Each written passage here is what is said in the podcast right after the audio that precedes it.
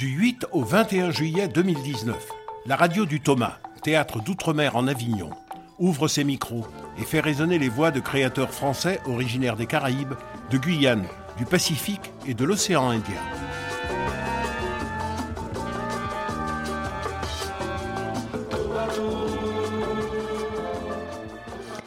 Bonjour à tous, nous sommes en direct d'Avignon au théâtre de la Chapelle du Verbe incarné pour notre émission Grand Large avec laquelle nous partirons à la rencontre des créateurs invités à cette 22e édition du théâtre d'outre-mer en Avignon et des artistes porteurs de cette culture française des Grands Larges. Vous nous écoutez sur le net sur verbeincarne.fr, en Ile-de-France sur Aligre FM 93.1 et à Marseille sur Radio Grenouille 88.8.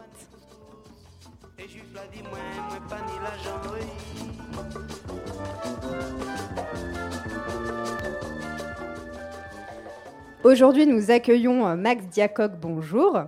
Bonjour. Vous êtes chorégraphe et interprète du solo de danse J'habite une blessure sacrée qui se joue à midi 45 au théâtre Golovine. Avec nous également Bereka Yerjo, bonjour. Bonjour. Et Anne Meyer, bonjour. Bonjour. Du spectacle Accompagne-moi que vous pourrez retrouver à 13h40 à la chapelle du Verbe incarné, un voyage dansé entre trois personnages. Je vous propose d'écouter un extrait de ce spectacle. Tourne à droite. A pas de rue à droite. Tourne à droite.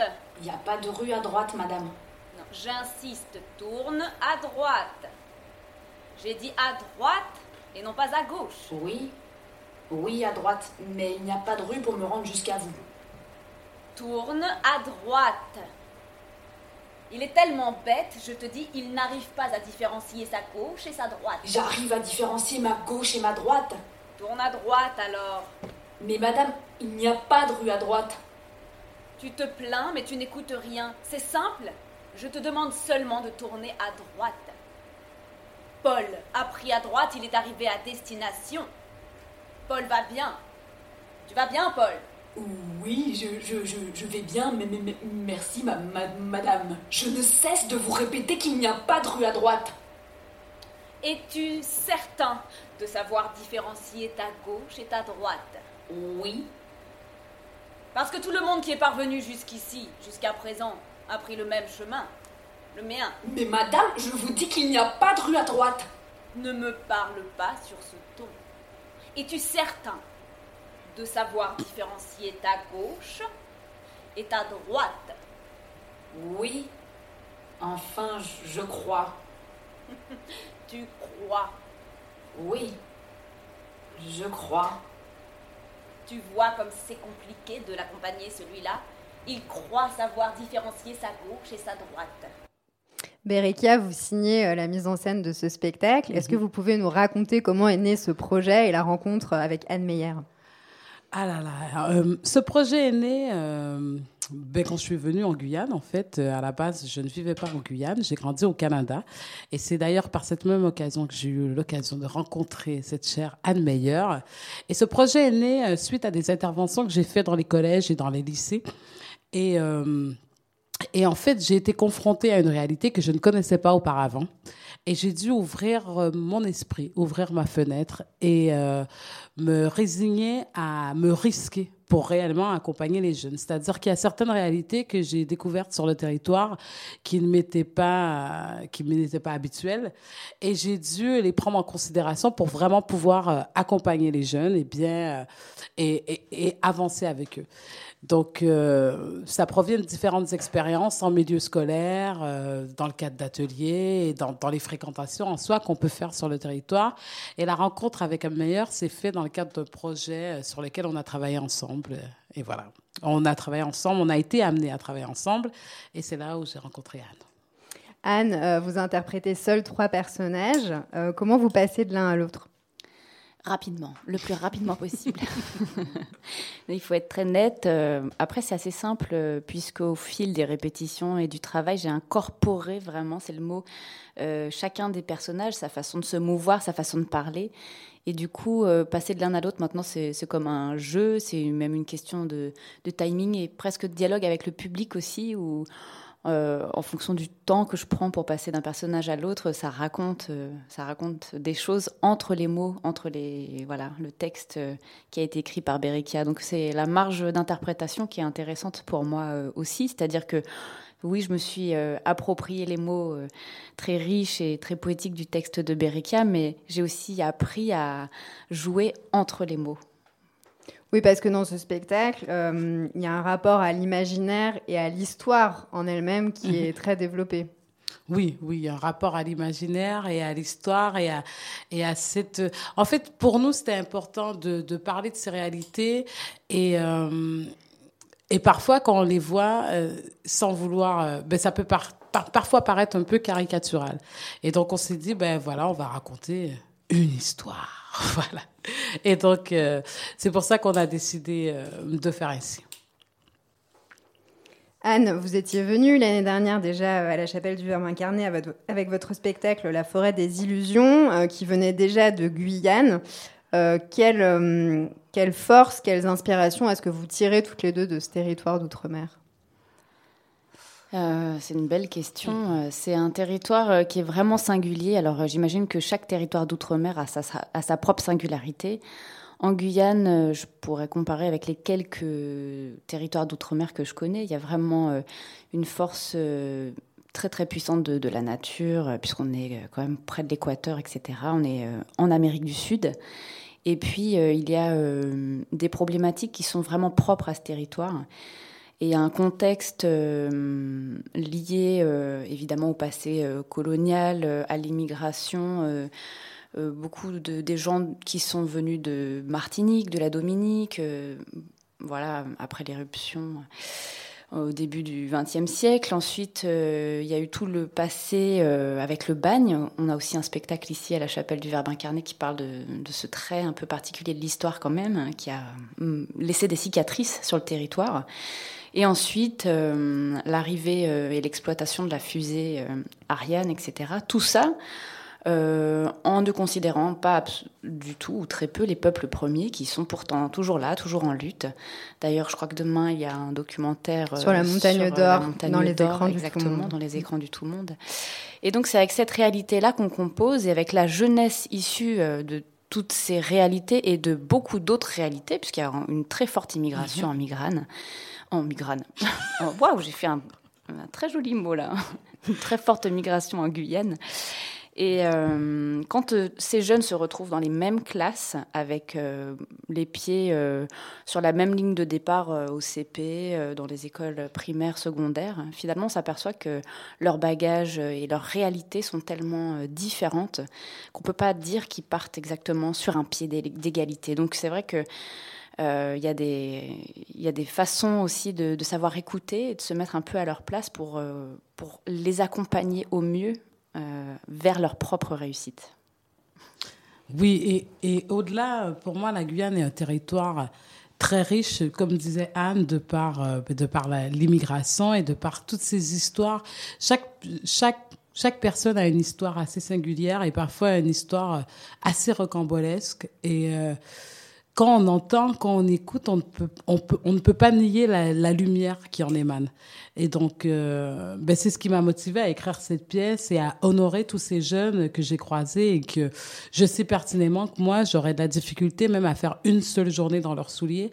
Par contre, je les vois tous les jours venir à l'école, ne pas lâcher, continuer, persévérer, faire des fautes de langage, continuer, persévérer, se faire moquer, continuer. Et ça, pour moi, c'est euh, c'est très inspirant. Voilà. Anne, je le disais, euh, c'est la deuxième année donc, que vous venez avec votre spectacle à la chapelle du Verbe incarné. Vous continuez d'écrire votre histoire avec ce lieu? Euh, ouais, c'est un lieu d'accueil euh, assez fabuleux, je dois dire. Ici, on se sent vraiment un peu comme euh, dans une grande famille, une grande famille théâtrale, une grande famille du spectacle vivant. Euh, et qui euh, vraiment donne sa place euh, belle à toutes ces compagnies qui n'ont pas la chance d'avoir leur visibilité sur le, sur le territoire métropolitain.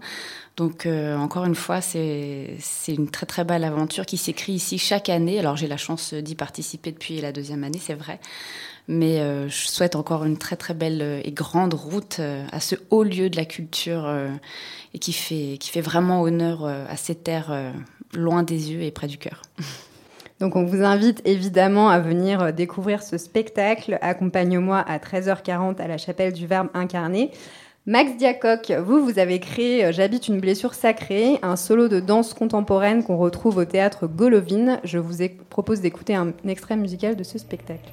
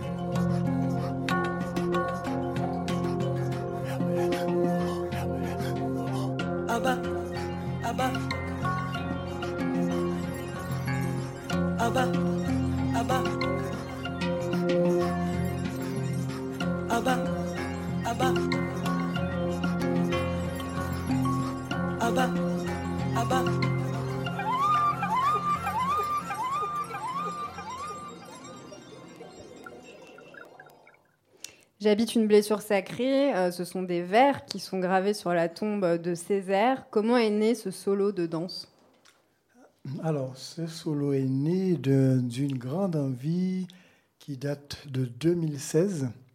C'était de rendre hommage euh, aux, victimes d'un grand massacre qui a eu lieu en mai 67 en Guadeloupe. Hmm. Et euh, donc, c'est 2016, 2000. 1967-2017, ça faisait 50 ans. Et il y a aussi euh, un autre mort qui m'a beaucoup, un autre assassinat qui m'a beaucoup interpellé, c'est celui de Thomas Sankara en 87. Mm-hmm. Donc, 87, euh, donc ça faisait 30 ans. Et donc voilà, c'est parti un peu de ça de façon chaotique, comme euh, commence toute création fait, de mon côté. Et après, petit à petit, c'est devenu quelque chose qui m'habite euh, beaucoup. C'est un dialogue, enfin deux énergies, deux, deux nécessités et deux énergies qui m'habitent. Donc c'est devenu un face-à-face entre deux nécessités. C'est la, lutte, celle de la lutte émancipatrice, donc la lutte politique, euh, militante. Et la deuxième, qui est la quête intérieure, le, le côté spirituel. Spirituel pas au sens religieux, mais au sens de, de dialogue avec plus grand que soi. Donc c'est devenu ce, face-à-face et chaque nécessité, euh, je, je les ai traduites par une énergie, par une différente. Donc la, quête politique, je l'ai traduite par une énergie martiale parce que j'ai pratiqué le judo pendant une vingtaine d'années. J'ai été fan de, sans faire de kung-fu, mais comme beaucoup d'ados à l'époque, j'ai imité Bruce Lee, Jackie Chan, euh, le, Tao de l'homme ivre et tout ça. Et euh, donc, l'autre nécessité, bon, je, pratique également la méditation. Et donc, l'autre nécessité, je l'ai traduite par une gestuelle euh, fluide. Mais pour ne pas sombrer dans le manichéisme, j'ai travaillé un peu sur l'ambiguïté parce qu'on est, on est un peu fait des deux. Donc, le, côté euh, ambivalent, le martial dans le doux, le doux dans le martial, après, on ne sait plus. enfin, ce qui est, ce qui est quoi. Mais dans le but, dans, le but, c'est quand même d'arriver à quelque chose d'apaisé. Voilà. Puisque c'est un peu ma conception aussi de la vie. Euh, de la vie, je vois toutes les luttes qui se sont menées actuellement, euh, qui sont très justes. Euh, généralement, les militants disent tout ça, c'est euh, tout ce qui est spirituel. Bon, on n'a pas le temps, ça c'est ce qui compte, c'est euh, les droits sociaux, c'est la lutte politique. Et ceux qui sont dans la démarche spirituelle disent mais non, mais tout est à l'intérieur et voilà. Et, moi je me dis que l'un renforce l'autre parce que quand on, quand on plus on est autonome, conscient, plus on est fort dans une lutte politique. Et on a besoin d'intériorité pour aller plus loin dans la lutte politique. Donc pour moi, c'est une sorte de rapport dialectique euh, voilà, qui, qui, habite toute cette pièce, on va dire. Alors, dans votre spectacle, il y a un vrai rapport donc, de l'individu à la société, euh, avec ce thème du double, de l'équilibre, du déséquilibre. Vous travaillez beaucoup là-dessus. Mhm. Alors oui, j'ai beaucoup travaillé, enfin ma, ma base dans mon histoire euh, gestuelle, j'ai commencé par le gros cas. Bon, après, j'ai. Qui est typique de la Guadeloupe. Qui est, de la Guadeloupe. Et j'ai une formation également contemporaine, j'ai fait du modern jazz et tout ça. Et euh, dans la gestuelle cas, il y a un, un jeu beaucoup sur l'axe. Donc, on est dans l'axe, on sort de l'axe, un jeu sur l'équilibre, le déséquilibre, surtout dans une des danses de, du Goka qui s'appelle le Lewos, qui est une danse très guerrière et ça, ça me fait penser, c'est pas dans la forme mais dans le fond, à une forme de kung-fu qu'on appelle le Tao de l'homme ivre, qu'on a vu avec Jackie Chan dans euh, Le Maître chinois, où euh, euh, il, se bat avec un petit, avec de l'alcool, enfin un pichet de, de, de, vin, je sais pas de, de quoi, et il trouble l'adversaire avec des appuis un peu bizarres. Parce que quand les appuis sont clairs, on attaque facilement. Avec des appuis bizarres. Et ça me fait penser à la capoeira aussi, la jinga. Il y a des jinga. La jinga, c'est la préparation. En capoeira, il y a des jinga un peu déjantés. On ne comprend pas très bien où va partir le, d'où va partir le, coup de pied. Et donc, moi, j'ai un peu travaillé sur ça, un peu influence de Jackie Chan, sans être pratiquant de kung fu, mais je l'ai, je l'ai adapté à ma gestuelle, mais dans le principe de travailler sur ce bigidi, ce qu'on appelle le, déséquilibre bigidi, euh, quelque chose de, d'inattendu, mais en même temps, au, bout duquel il y a quelque chose de ferme. Donc voilà, donc c'est, c'est un peu euh, à l'instar de la vie, quoi le chaos de la vie. Et dans ce chaos, il y a des choses qui émergent, glissant parler de, de, toutes ces rencontres improbables qui naissent de, ce chaos. Bon, il y a un, certain ordre aussi qui naît de ce chaos. Bon, moi, je revendique beaucoup ce bigidi, ce, ce chaos. Alors, dans votre spectacle aussi, il y a Joanne Chauveau qui signe la création Lumière ah euh, et il y a un vrai dialogue avec ces panneaux éclairés qui sont présents sur la scène. Alors oui, donc la lumière, c'est Johan Chauveau. On va dire que c'est le, le, régional de la course. c'est un Avignonnais, euh, puis au jus. Euh, enfin, il vit à Avignon. Je ne sais pas s'il est, né à Avignon. Mais tout le, bon, il n'y a pas seulement la lumière, il y a le dispositif scénographique avec la vidéo. La vidéo a été créée par Claudio Cavaliari, qui est d'origine italienne, qui a hum, pas mal de grandes collaborations avec la comédie française, avec pas mal de compagnies. Euh, et, donc, euh, la, vidéo et la lumière créent euh, un univers qui, permet un dialogue entre le Max Diacoq qui est sur scène et les, ces doubles, ces triples, la multiplicité de, de moi-même sur, sur l'écran.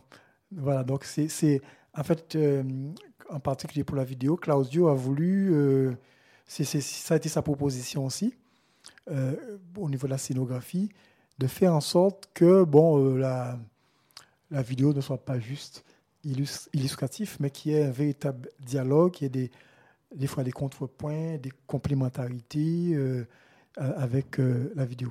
Voilà. Donc on vous invite à découvrir ce spectacle à midi 45 au théâtre Golovine. Je m'adresse à vous trois. Euh, c'est important, évidemment, dans un festival comme celui-ci, euh, d'ouvrir à la création d'outre-mer, qui est peu présente de manière générale. Oui, je pense que c'est important d'ouvrir à la création d'outre-mer, mais de s'ouvrir aussi au monde entier parce que franchement, ça nous permet à nous de nous confronter, mais au-delà de ça, de rencontrer, de rencontrer l'autre, de rencontrer l'art. Et il n'y a pas meilleur lieu qu'ici, quoi. Oui, c'est le lieu qui permet ceci, ces rencontres, puisque bon, il y, y, a, une double rencontre à Avignon. Il y a une rencontre avec le public avignonnais, les programmateurs, les journalistes. Mais il y a une rencontre qui est très importante, c'est rencontre avec les autres artistes. Mhm. Donc c'est l'occasion. Euh, donc on commence à faire son programme, on se dit ah, il faut que j'aille voir Anne, mais elle est euh, presque en même temps que moi. Donc on le demande à Anne, c'est quand on joue de relâche. Donc ça permet aussi de voir comment euh, on a des problématiques similaires par rapport à ceux qui sont originaires de Martinique, de Guadeloupe, de Réunion, de Mayotte, etc. Il y a des problématiques des fois similaires. Il y a de façon sous-jacente un propos qui se ressemble, mais comment chacun crée, euh, comment, enfin, quelle forme ça prend, et c'est, extraordinaire. Et bon, pas seulement pour, pour euh, les gens qui sont proches de notre culture, mais en, général, bah, par exemple, moi, j'aime bien aller voir les pièces euh, des Chinois également, la danse, mm-hmm. et voilà, donc c'est, tout ça nourrit, ça nourrit, ça peut être que, qu'intéressant. Oui, c'est le plus grand festival de théâtre, euh, de, spectacle vivant du monde. Et c'est vrai qu'on a toute euh, forme d'expression, d'expressivité. Alors évidemment, venu des Outre-mer et Ici, on est, euh, là effectivement pour voir ce que font nos, comparses et comment voilà, ils créent sur leur propre territoire, que ce soit ici à La Chapelle, au Golovine ou il y a d'autres endroits aussi. On a par exemple Danieli Francisque qui, euh, qui joue au train bleu, qui fait un très beau travail qu'on est allé voir hier Excellent. avec Erikia. Très beau travail. Très beau travail. Euh, donc voilà, et puis effectivement euh, des, des, pièces qui nous viennent du monde entier. On a des, des, yeux aussi, des spectateurs qui viennent du monde entier, des programmateurs.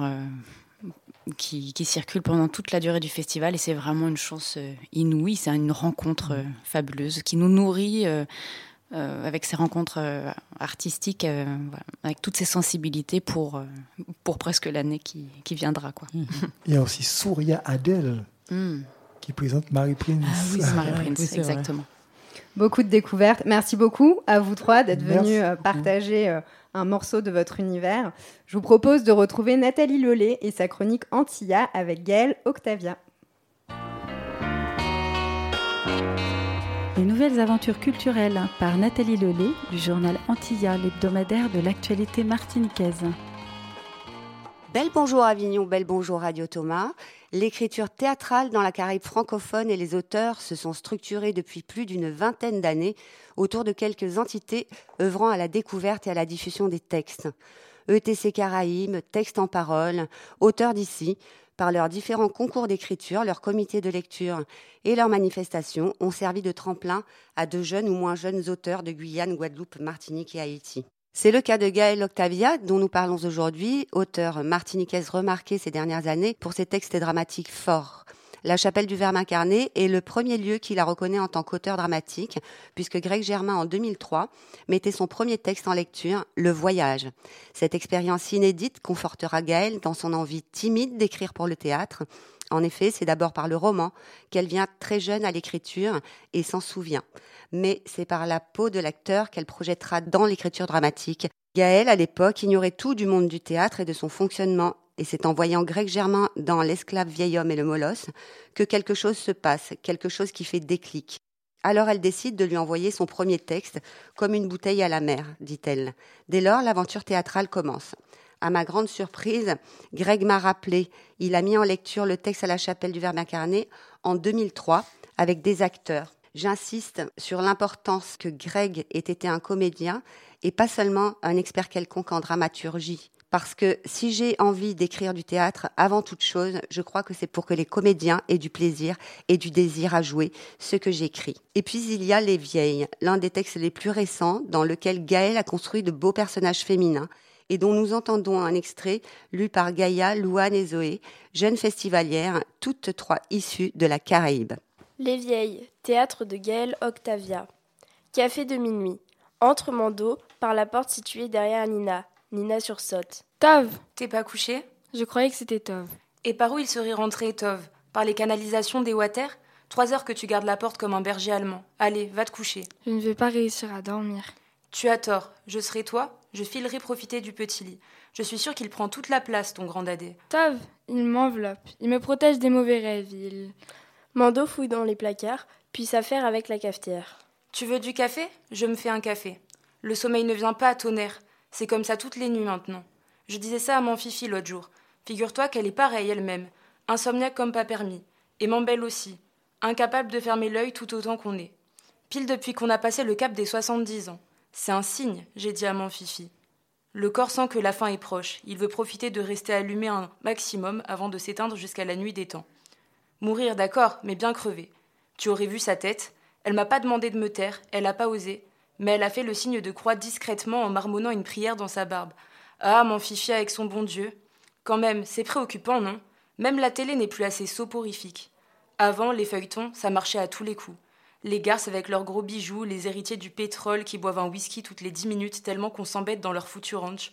Avant, ça me ramollissait juste assez pour que je n'ai qu'à me couler sous les draps. Je dormais comme du plomb. Maintenant, j'en peux plus de compter les moutons, les cochons, les vaches, les militaires, rien à faire. Ce soir, j'ai arrêté de lutter. Tu sais pas ce que j'ai fait? J'ai pris un livre. Oui, elle lit maintenant, Tamando, comme quand j'avais 16 ans. J'aime ça, oui. J'ai toujours aimé ça, en vérité. J'avais plus le temps, c'est tout. C'est un gros roman, épais comme ça, de quoi faire passer toute la nuit. Un roman d'amour. À mon âge, c'est la meilleure façon de se payer une bonne tranche de rire. Celui-ci commence très fort, tiens. Quand elle aura fini de parler, Tov va arriver. Il a dit qu'il quittait l'usine à 20h. Il n'était pas de tour de nuit ce soir. Son tour de nuit, c'était hier. On ne fait pas de tour de nuit d'affilée, ce soir c'était 20h. Ça se passe au Brésil. Ah, le Brésil. Amor azul de mi coração muito légal. Amour, samba et café. Tu savais qu'au Brésil, ils ont du café à n'en savoir que faire. J'ai lu ça dans le roman. Ils n'arrêtent pas d'en boire, même les enfants, au biberon. Ceci dit, la romancière, c'est pas une brésilienne, c'est une américaine peroxydée de Los Angeles. Il y a sa photo en quatrième de couverture. Mais elle, elle a l'air de s'y connaître sur le Brésil. En tout cas, elle s'est pas fatiguée avec les métaphores. Elle file la même sur des kilomètres. Le goût du café, l'odeur du café, la chaleur du café, la danse des grains de café dans leur sac de chambre, les femmes couleur café. À force, j'en ai eu envie d'un petit, moi aussi. Un café à minuit. J'entends d'ici ton grand-père. On ne boit pas de café à minuit.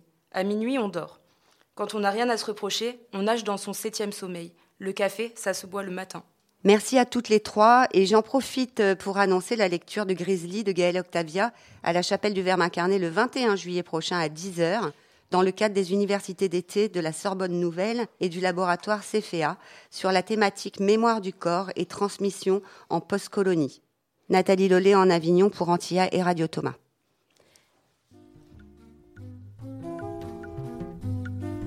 Anne Meyer, vous nous faites le plaisir de rester avec nous pour partager un moment de lecture de votre choix. Il s'agit de Frères migrants de Patrick Chamoiseau. À Paris, à Vintimille, et comme depuis près de 15 ans dans la région de Calais, des migrants restent échoués en marge de toutes les marges. Des mineurs sont traités comme du bétail industriel. On rafle même sur le seuil de la France, terre d'asile, et on pourchasse l'espoir ils sont éclaboussés.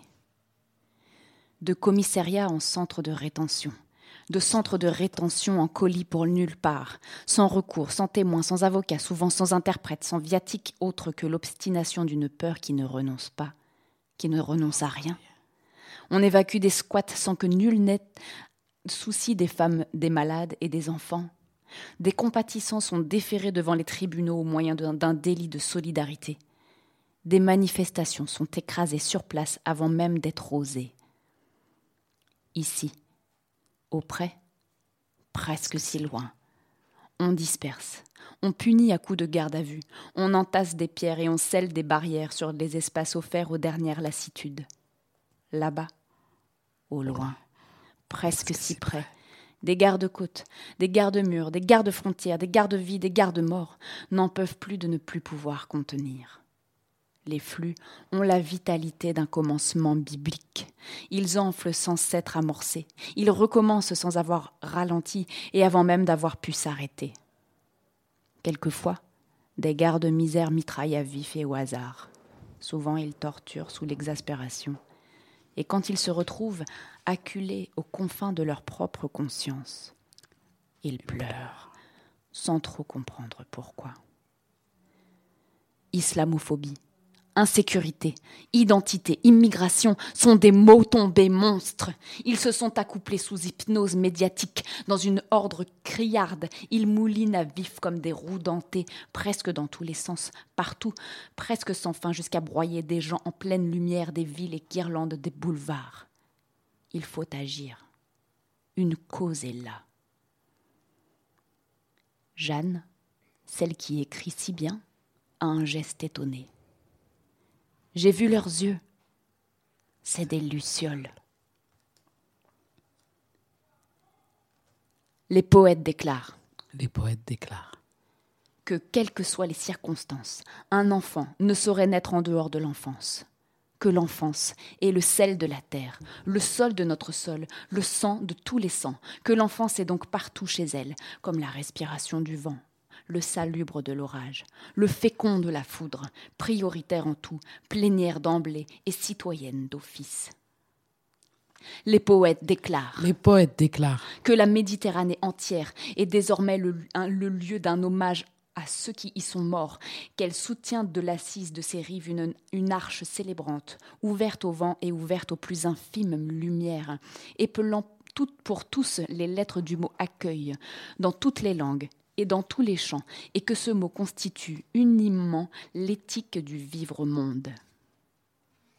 Les poètes déclarent. Les poètes déclarent que les frontières ne signalent qu'une partition de rythme et de saveur, qui n'oppose pas mais qui accorde, qui ne sépare que pour relier, qui ne distingue pour, que pour rallier, et que dès lors aucun cerbère, aucun passeur n'y trouvera à sévir, aucun désir n'y trouvera à souffrir.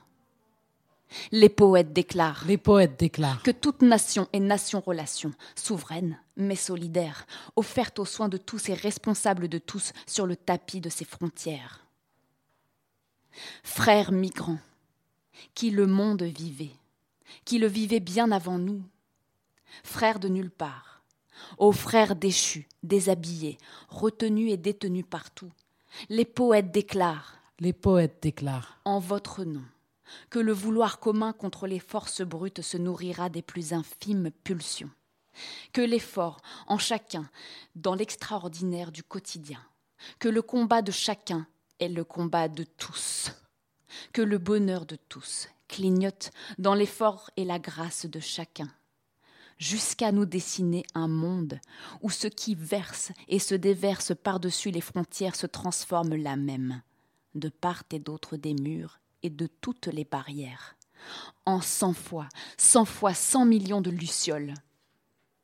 Une seule, pour maintenir l'espoir à portée de tous, les autres, pour garantir l'ampleur de cette beauté contre les forces contraires.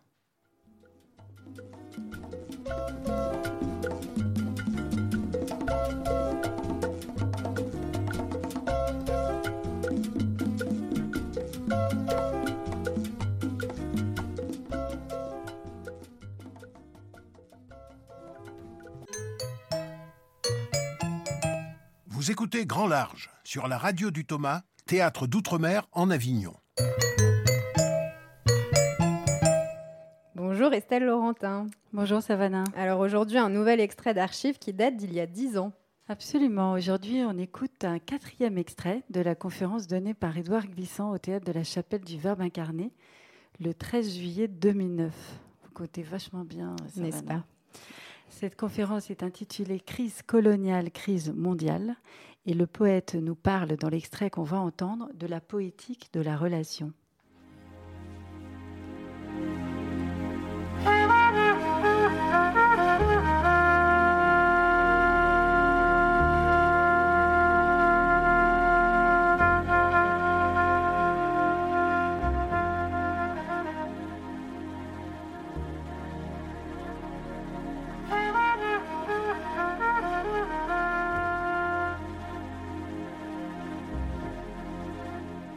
Ce que j'ai essayé de construire jusqu'ici, c'est une poétique, d'abord une poétique de la relation. Euh, ça nous vient de partout et il, faut, que, il faut que nous établissions la relation entre partout et partout, entre tous les lieux et tous les lieux. Non pas entre un lieu qui serait le nôtre et d'autres lieux vers lesquels nous projetterions, mais, entre tous les lieux du monde. C'est pourquoi je dis que euh, cette poétique de la relation que j'essaie euh, de, défendre est, intransitive. Ça, veut dire qu'elle n'a pas d'objet particulier. Elle va de, tous les lieux à, à tous les lieux. Et que chaque lieu est un différent. Alors ça, c'est une idée qui m'est très chère et, que je, crois que je vais essayer euh, euh, de, vous faire partager, c'est que le tissu du vivant euh, et, la toile des cultures ne sont pas imbriqués de, de, semblables, mais de différents. Et ça, c'est une notion très, très précieuse. Parce que quand on imbrique le semblable au semblable, on clone. C'est un clonage. N'est-ce pas? Ça, veut dire que euh, l'entité euh, euh, qui est, qui est, à qui on ajoute son semblable, cette entité n'avance pas, n'évolue pas, ne change pas. Et que le changement, c'est la loi même du vivant. Et que par conséquent, nous sommes obligés de dire, de considérer que le tissu du vivant et, la toile des cultures sont constitués d'imbrications de différents. C'est ce qui est différent qui permet euh, d'avoir comme résolution une troisième donnée. Alors, c'est quoi dans le, la, chaîne, euh, dans le tissu du vivant? C'est le métissage. Il n'y a, pas d'autre euh, considération que celle-ci. Euh, le métissage est à des degrés infinis. Le métissage est entre une rive du fleuve et l'autre rive. Le métissage est entre euh, une, rue d'une ville et une autre rue. Le métissage est entre un pays et un autre pays. Le métissage est entre une race et une autre race. Le métissage, est, etc. C'est tout ce qui est, différent, quelle que soit euh, la, valeur euh, de, l'écart euh, entre les différents. Et le, métissage, c'est pas pas seulement un métissage de, de race. De, le métissage, c'est le métissage de tous les différents, n'est-ce pas? Et si nous concevons, continuons, si nous essayons de concevoir ces métissages euh, des, différents, nous arrivons à, quelque chose qui est ce que, j'appelle la créolisation. La créolisation, c'est euh, le, la rencontre, euh, et le choc, l'harmonie de, tous les différents qui s'attirent, se repoussent, se combattent, s'harmonisent, etc., avec un, résultat inattendu. C'est l'inattendu du monde, l'imprévu du monde, avec un résultat inattendu, euh, euh, imprévisible, et qui dépasse euh, les éléments constituants originels. Alors ça, c'est extrêmement important parce que c'est absolument ce que le raciste n'accepte pas. Euh, le raciste peut accepter que vous soyez dans votre semblable euh, à côté de lui, mais il n'accepte pas le mélange. Il n'accepte pas euh, le, fait de vous considérer comme, un, différent qui s'accorde avec sa différence. Il n'accepte pas ça. Ça, c'est le vrai racisme, n'est-ce pas? Euh, euh, Et c'est une des, des, des, des, conditions absolues de notre monde. Parce que il faut dire que la propension raciste va augmentant dans le monde. N'est-ce pas? Que le, refus de l'autre, et on peut dire la haine de l'autre augmente dans le monde, au fur et à mesure que les racistes considèrent qu'ils sont menacés. C'est-à-dire que la créolisation progresse. Toutes les villes du monde qui étaient des villes de créolisation, euh, de Sarajevo à Beyrouth, euh, de Sarajevo à Beyrouth, etc.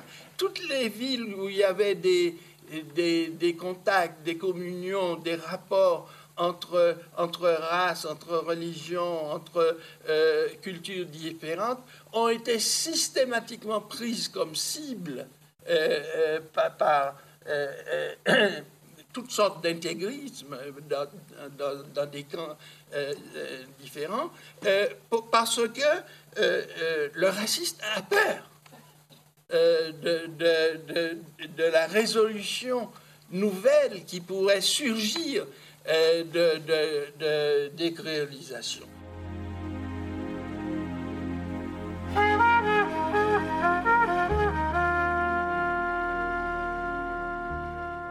Archives d'outre-mer, ce sont des extraits d'archives sonores enregistrés au Thomas. Elles sont à retrouver intégralement en podcast sur le site verbincarne.fr.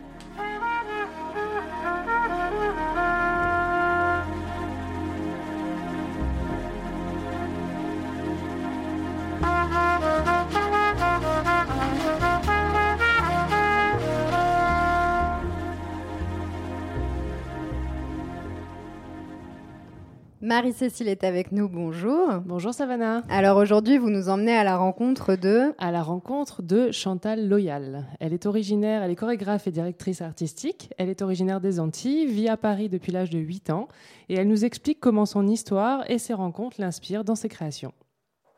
Je m'appelle Chantal Loyal, je suis chorégraphe et directrice artistique de la compagnie d'Ifekako et du festival Le Mois Créole. Je suis basée dans le 13e arrondissement. Je suis originaire de la Guadeloupe euh, mais je suis arrivée, euh, c'est pas un mais euh, négatif, hein, mais je suis arrivée à l'âge de 8 ans en France. C'est très important pour moi de faire le va-et-vient, de faire le pont avec ma culture, la culture des Outre-mer et aussi avec l'Afrique et la France. Donc je me situe dans un triangulaire sans cesse, en permanence, et je dirais même un travail de circulation. L'outre-mer, c'est beaucoup de choses. Moi, je suis née là-bas, je suis enracinée euh, là-bas, euh, j'y retourne. Euh, je suis viscéralement et de façon très intrinsèque aussi habitée par, par cette culture et cette identité qui est la mienne. Je pense que l'essence même de mon travail part de la tradition.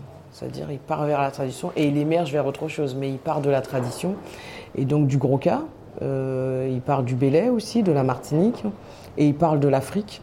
Et puis il parle des autres, les autres, l'altérité, les autres danses.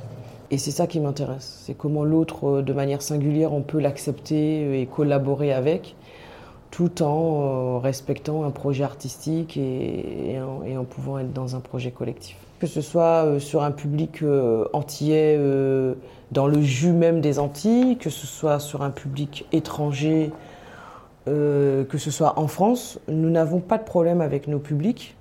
C'est souvent l'institution qui, qui, remet en cause le public et qui a besoin d'éduquer le public dans le sens qu'il souhaite. Souvent, on entend l'institution, quand ils ne veulent pas vous acheter, vous dire ce n'est pas pour mon public, je pense que mon public ne va pas adhérer. En tout cas, moi, je ne fais pas de compromis. Je peux faire attention, de ne pas vexer, de ne pas, euh, euh, comment dirais-je, oui, toucher l'autre, il faut, faire attention. Mais je pense que moi, pour l'instant, je suis à un moment et à un endroit où je pense que je dis des choses qui sont sensées, sensibles et au contraire qui va toucher l'autre dans son âme et, euh, qui, qui, ne va pas le froisser, c'est-à-dire toucher quelqu'un par des émotions et essayer de ne pas le froisser. Hum, le partage. Je crois que ça me tient à cœur, la générosité et le partage. Parce que je trouve que c'est euh, le meilleur moteur et ce sont des valeurs euh, très importantes pour moi. Très important de partager, d'être collectif euh, d'être pluriel comme je disais, mais d'accepter l'autre avec sa différence de pensée corporelle, physique, tout. tout. ça ne veut pas dire qu'on ne peut pas avoir des désaccords, mais faut être dans, dans la discussion. et, puis essayer d'être le plus franc possible et le plus honnête possible. Et parfois, on travaille avec des gens euh, qui ont du mal à aller jusqu'au bout de cette honnêteté ou, euh, voilà, qui ont du mal à dire les choses. Et voilà, je trouve ça dommage. Merci Marie-Cécile. Quel est le programme pour demain? Alors, je crois que nous allons à la Réunion demain. Très bien. Alors rendez-vous à la Réunion. Isabelle Leyer, bonjour. Bonjour. Vous êtes notre journaliste invitée, journaliste culturelle sur France Info TV et vous venez nous faire part de votre coup de cœur. Oui, je vais vous parler d'un spectacle de femmes. Ce spectacle, ben, c'est déjà parce qu'il y avait des femmes qui l'a attiré mon attention et que je suis allée le voir. Ça s'appelle Tous mes rêves partent de la gare d'Austerlitz.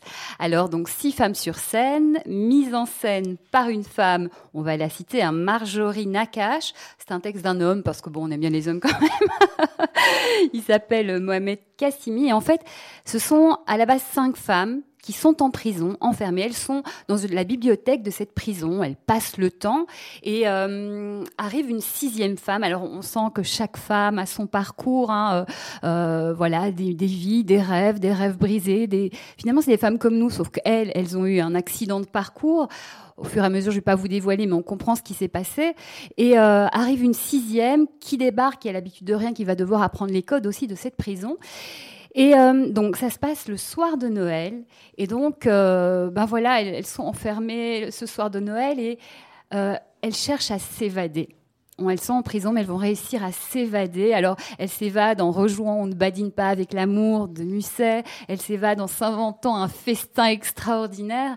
Et euh, on comprend finalement que, que la clé de la liberté, c'est aussi notre imaginaire. C'est un des messages de ce spectacle. Il y en a plusieurs, évidemment. Et c'est euh, magnifique aussi, cette, cette, prise de conscience et ce moment où elles, elles partent. Et ça, finalement, à un moment, elles oublient tout. Et puis, euh, elles, elles oublient leur enfermement et elles se retrouvent libres d'être qui elles veulent à ce moment-là. Euh, les comédiennes sont vraiment magnifiques. Ça me touche aussi parce qu'elles sont euh, d'origine, d'âge, de, de, culture, elles semblent en tout cas très différentes, comme leurs personnages. Et euh, bah voilà, c'est un, beau mélange euh, qui parle des exclus, mais qui finalement euh, ne sont pas si loin de nous, donc qui nous parle à tous. voilà, c'est vraiment un spectacle que je vous recommande. Donc tous mes rêves partent de la gare d'Austerlitz, donc à la chapelle du Verbe incarné. Tout à fait, à 18h. Est-ce que vous êtes déjà allé au théâtre de Stein? Car cette compagnie vient du studio théâtre de Stein en banlieue parisienne. Alors, je connais Stein parce qu'à l'époque, j'étais à, à France 4 et on a, fait, il y a eu des, documentaires. Stein a fait parler, euh, cette ville a fait parler d'elle justement avec une politique euh, assez dynamique euh, auprès des jeunes et, de la culture. Je suis jamais allée à ce théâtre, mais, mais il a une belle réputation et, bravo à ce qu'ils font à, Stein, vraiment. Oui, parce qu'il faut savoir que pour la pièce, donc c'est une commande de Marjorie Nakache, qui effectivement a animé plusieurs ateliers dans l'univers carcéral. Donc c'était important pour elle de retranscrire ça euh, sur scène. Et effectivement, comme vous le disiez, euh, l'imagination et la liberté passent aussi par le théâtre. On le ressent vraiment. Complètement. Et d'ailleurs, alors moi j'aime bien allier le off et le in. Je sais que tout le monde n'aime pas. moi je suis pour. Mais euh, voilà, Olivier Pi, il a fait Macbeth philosophe avec Enzo Verde. Ils ont tout, de, tout au long de l'année travaillé avec les prisonniers, les détenus du d'Avignon. Du centre pénitentiaire du Pontet. Voilà. Et donc ben voilà, ce qui est chouette, c'est que ça, finalement, ça préoccupe tout le monde et que des accidents de parcours, je pense que ça peut arriver à tout le monde et il ne faut pas l'oublier et stigmatiser ces gens-là qui n'ont peut-être pas une autre chance ou qui ont, euh, je veux dire, ça peut arriver à tout le monde. Donc je trouve ça assez joli euh, de ramener ça et de par la culture, de par le théâtre, finalement, nous unir et réfléchir ensemble à ce qu'est la liberté, parce que on peut être encore plus enfermés nous-mêmes dans nos vies et dans nos têtes que des gens qui sont détenus. Donc je pense que c'est aussi, ça nous amène à réfléchir au-delà des murs des prisons, mais sur nos propres vies et nos propres conditions et nos propres enfermements. Merci beaucoup d'être venu nous voir. Donc, on vous conseille évidemment euh, d'aller voir Tous mes rêves partent de Gare d'Austerlitz à 18h à la chapelle du Verbe incarné. Estelle, vous poursuivez votre aventure avec les visiteurs du jour. Mais oui, exactement. Alors, il y a une semaine, on a accueilli à la chapelle du Verbe incarné un groupe de jeunes comédiens amateurs qui venaient euh, pour découvrir le Festival d'Avignon et ils venaient de Saint-Pierre et Miquelon. Alors c'était mercredi dernier et j'ai recueilli leurs premières impressions à chaud dès l'arrivée. Aujourd'hui, on écoute Alexis. qui nous dit qu'il aime bien son île, enfin son caillou de Saint-Pierre, mais qui, comme euh, d'autres jeunes de cet endroit, devra euh, forcément la quitter. Donc voilà les premières impressions, un peu de timidité adolescente et de fraîcheur euh, dans ce festival. Les visiteurs du jour. Certains festivaliers viennent de plus loin que d'autres, apportant avec eux l'écho de leur archipel.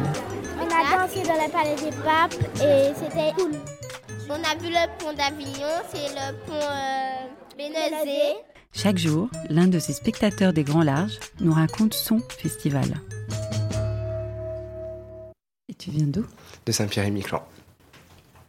Bonjour, moi je m'appelle Alexis euh, Le Tournel. J'ai fait euh, un bac euh, scientifique et pour changer, l'année prochaine, je vais partir faire une licence en cinéma à Montréal et j'ai 18 ans.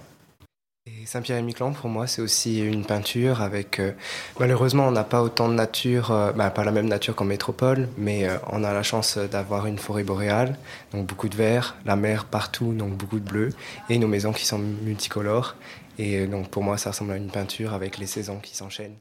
Et je pense qu'on peut parler aussi du festival des Transboréales qui est en train de s'installer à Saint-Pierre-et-Miquelon. Donc, on l'a fait l'année dernière et on est en train de le refaire cet été. Et euh, donc c'est plus orienté sur la musique, mais il y a quand même beaucoup, euh, il y a quelques acteurs qui viennent euh, jouer des pièces, enfin dans des lieux emblématiques de Saint-Pierre, par exemple la petite église de l'île aux Marins.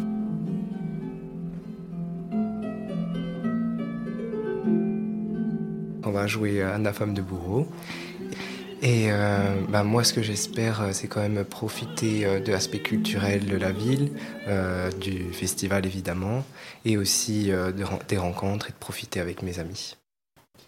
J'ai entendu parler chinois, il me semble. J'étais surpris, italien, enfin toutes sortes de langues. Et à Saint-Pierre-Miquelon, on n'a pas du tout l'habitude d'entendre ça, ce mélange des cultures. Et franchement, c'est vraiment très intéressant.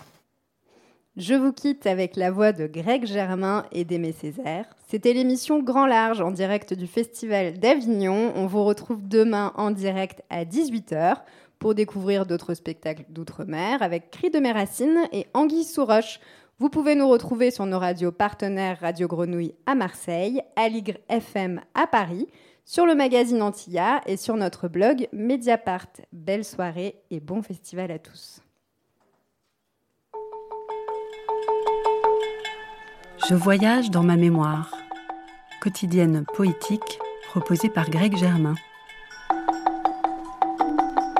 Nous connaissons tous Aimé Césaire.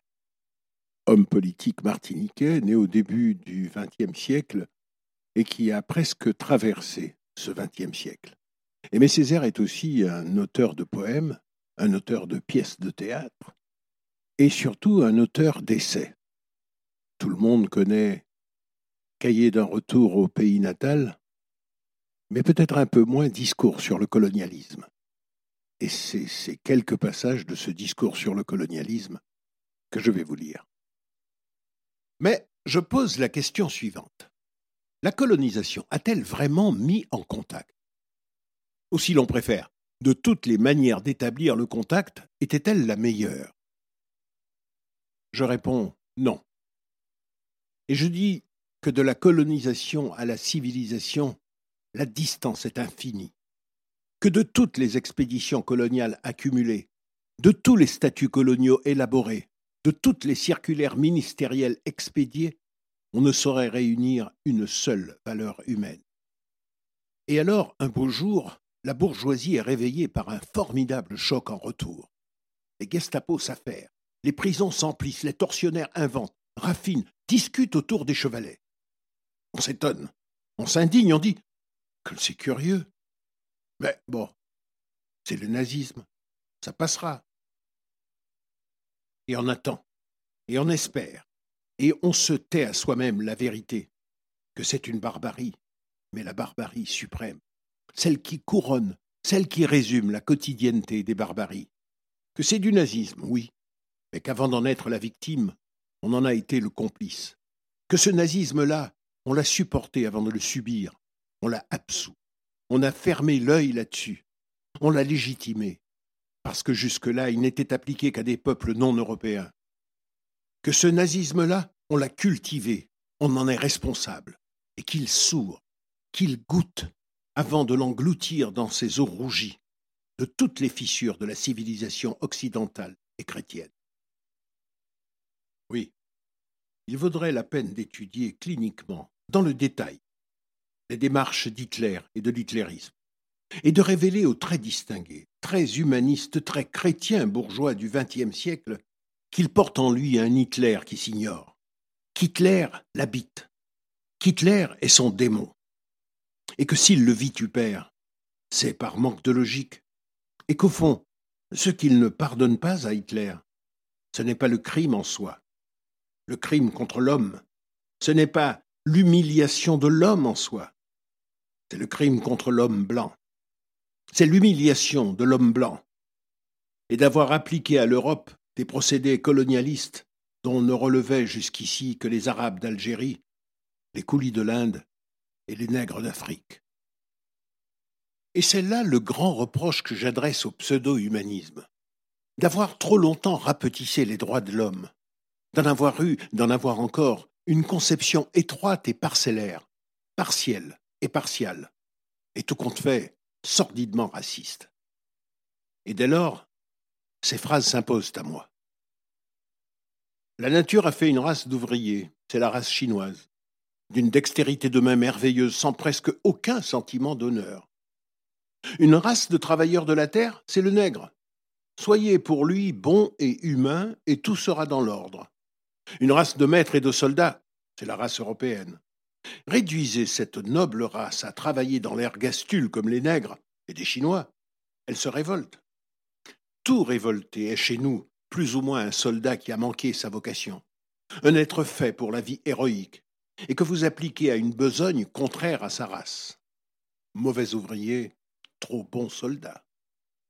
Or, la vie qui révolte nos travailleurs rendrait heureux un Chinois, un Fella, êtres qui ne sont nullement militaires. Que chacun fasse ce pour quoi il est fait, et tout ira bien. Hitler? Rosenberg? Non. Ernest Renan. Et qui s'en indigne? Personne. Je veux dire, pas un écrivain patenté, pas un académicien, pas un prédicateur, pas un politicien, pas un croisé de droit et de la religion, un défenseur de la personne humaine. Et pourtant, par la bouche de tous ceux qui jugeaient et jugent licite d'appliquer au peuple extra-européen et au bénéfice des nations plus fortes et mieux équipées une sorte d'expropriation pour cause d'utilité publique, c'était déjà Hitler qui parlait. Où veux-je en venir À cette idée que nul ne colonise innocemment, que nul non plus ne colonise impunément, qu'une nation qui colonise, qu'une civilisation qui justifie la colonisation, donc la force, est déjà une civilisation malade, une civilisation moralement atteinte, qui, irrésistiblement, de conséquence en conséquence, de reniement en reniement, appelle son Hitler, c'est-à-dire son châtiment.